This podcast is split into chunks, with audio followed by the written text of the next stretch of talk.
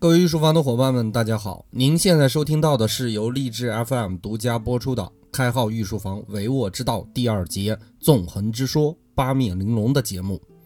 上节我们用百合的视角理解了宏观的环境定义，以及个人利益主导的行事准则。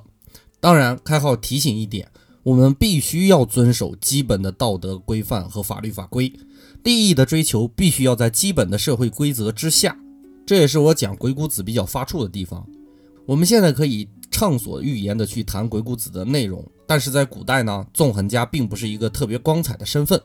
唐朝开国元勋长孙无忌为鬼谷子作序中，文中这样写道：“纵横者，所以明辨说，善辞令，以通上下之志也。”也就是说，学习了纵横家的内容，很容易搬弄是非，影响众人。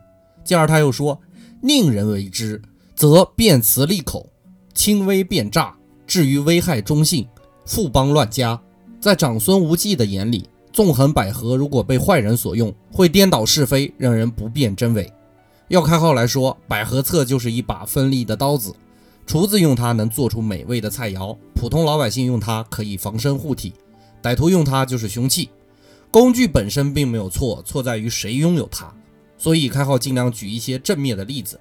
方便大家理解，就像我前几天给我听众解释问题的时候，最后我说了一句：跟你自己的女朋友或者老婆就不要纵横捭阖了，真诚才是关键。没错，真诚才是人与人之间交往的关键。但是很多环境不允许你真诚，那么这时候再考虑计谋，也就是我们今天要说的内容——八面玲珑说话的技巧。从长孙无忌为鬼谷子的做的序来看，纵横捭阖更多的是在辩论和谈判的环节使用。以至于用一些方法方式来混淆是非，最终获利的一种技巧。那么这节我着重讲一下如何说话。提到说话或者辩论，中国古代最牛的辩论家当属公孙龙。公孙龙最著名的两个辩论成果就是离间白和白马非马。让我们来看看这两个例子到底是什么。离间白很好理解，公孙龙认为一块坚硬的白色石头，我们只能看到它是白色的，摸到它是坚硬的。不可能看到的是坚硬的，摸到的是白色的，所以坚硬的白色石头不可能同时存在。你可能觉得公孙龙就是在狡辩，但是他提供了一个很有趣的思维方式，也就是分离感觉。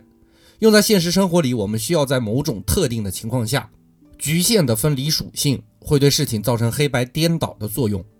我们举个例子，假如一篇报道的标题为“在一家转基因食品为午餐的学校里，有百分之五十的学生没有男性生殖器官”，乍一听骇人听闻，实际上这个标题就是在下意识的分离概念。假设男女比例是一比一的状态下，当然有百分之五十的孩子没有男性生殖器官了，因为是女孩子嘛。这并不代表任何问题，但却成了吸引我们关注的一个主题。原因在于有一些信息故意省略，有些信息又故意提及。鬼谷子把夸大其词叫做百，把含糊其辞、谨慎描述甚至缄默不言叫做和。百要夸大自己有利的信息，和要尽量避让自己不利的领域。而实际上，公孙龙就非常的到位，他就是要刻意的分离视觉和触觉。但是我们不仅仅要教会大家分离这种策略。也要教会大家合并这种策略，而击败公孙龙的策略，我们要做最后一个分析，那就是把分离的感知粘合在一起。所以我们要为公孙龙画上最后的推论。最后的推论应该是这样的：坚硬的触感和白色的视觉，最终都会汇聚在我们身体里，因为人的身体是一个整体，所以坚白两个属性不可分离。果断地认为，坚白石是事实存在的。类似于这样的分离论述呢，公孙龙也是相当在行的。白马非马也基本是这样的一个论调，在这里我就不做过多的阐述原文了，原文有些复杂，归结起来就是这样一个概念：马是物种的属性，白色是颜色的属性，马不都是白色的马，所以白马不是马。我们现代人一看就知道这是荒谬的，当时的人未必能理解这个问题。系统的集合理论也是在十九世纪末才被提出来的。白马和马的关系并不是没有关系，而是充分不必要的关系。但是不可否认的是，这种分离属性的方式在辩论里非常可怕。当然，墨子在《墨子小曲》里轻松的就破掉了这个论调。墨子提出了可能是最早的包含的关系，也就是是而然和是而不然的两种关系。简而言之，是而然就是开始的逻辑是正确的，结果也是正确的。他举了一个例子：骑白马是骑马，这就是正确的理解。我们反过头来理解，视而不然，也就是骑马是骑白马，这就未必准确了。我们不能用骑马未必是骑白马，合理的推导出白马不是马，因为视而然不能合理的推导出视而不然。好吧，开号承认这很复杂。通俗的来说，有些事情正着说是对的，逆着说看起来也是对的，实际上未必是对的。至于你怎么理解对错，只能站在什么样的立场去使用这些逻辑了。反正正反我都交给你了，你看着用。还是那句话，百合这套玩意儿在真诚不能使用的情况下是适当的使用。既然我们知道了概念是可以百合的，那么我们理解辩论就要全方位的，知道百合的作用。合理的使用它，正如鬼谷子所说：“阳动而行，因止而藏；阳动而出，因随而入。阳还中始，阴极反阳。以阳动者，德相生也；以阴静者，行相成也。”这段话什么意思，我就不解释了哈。在我们开号御书房励志 FM 电台里有社区，大家可以在那里看到鬼谷子的全文。至于解释嘛，结合我前面的内容去理解就好了，千万不要拘泥于逐字逐句的解释。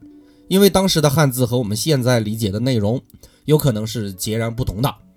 节目最后的部分呢，开号再给大家讲一个故事，一个典型的百合谈判的故事。我们一边讲一边给大家分析，方便大家理解其中的含义。这个故事的主人公一共有三个，第一个叫墨子，就是刚才破除白马非马的墨子。还有两个主人公，分别是鲁班和楚王。没错，开号要讲的故事正是公输班。看看开号嘴里的公输班是什么样子的。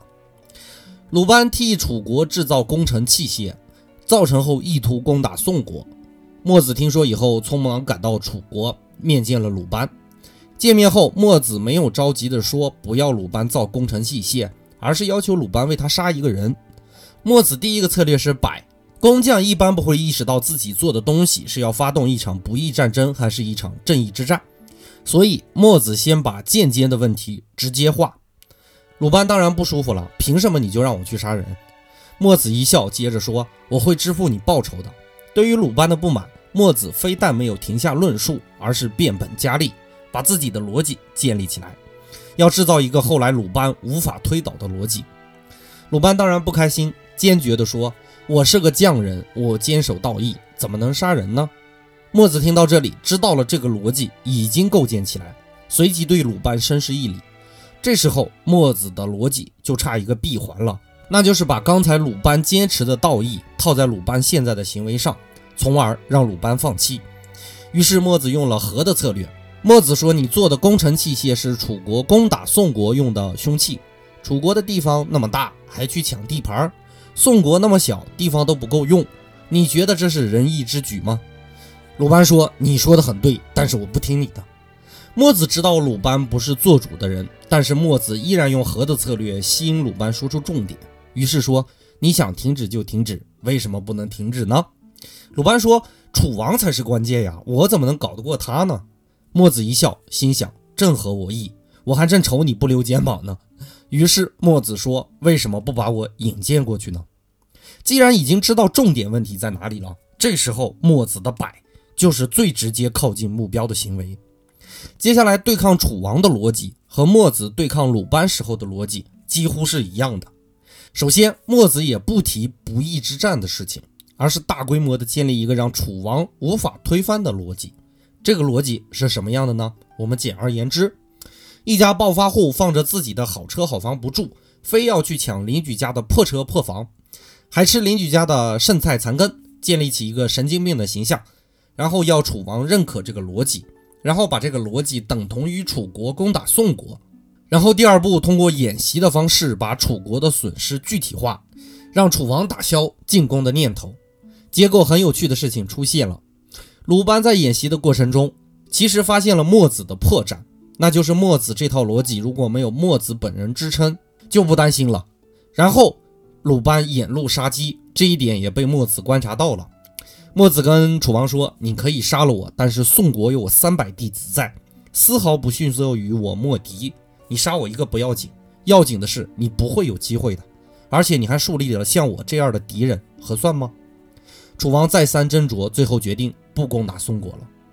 当然，开号解读的墨子公书记录稍微有点出入哈。开号直接站在成本和技法的角度去分析了这个故事，而不仅仅是墨子的伶牙俐齿。如果站在成本的角度来看，墨子获胜也是必然的结果。所以鬼谷子说：“审查其所先后，量权夺能，效其技巧短长。”我想，墨子在见鲁班之前就已经把整个形势分析得很透彻了。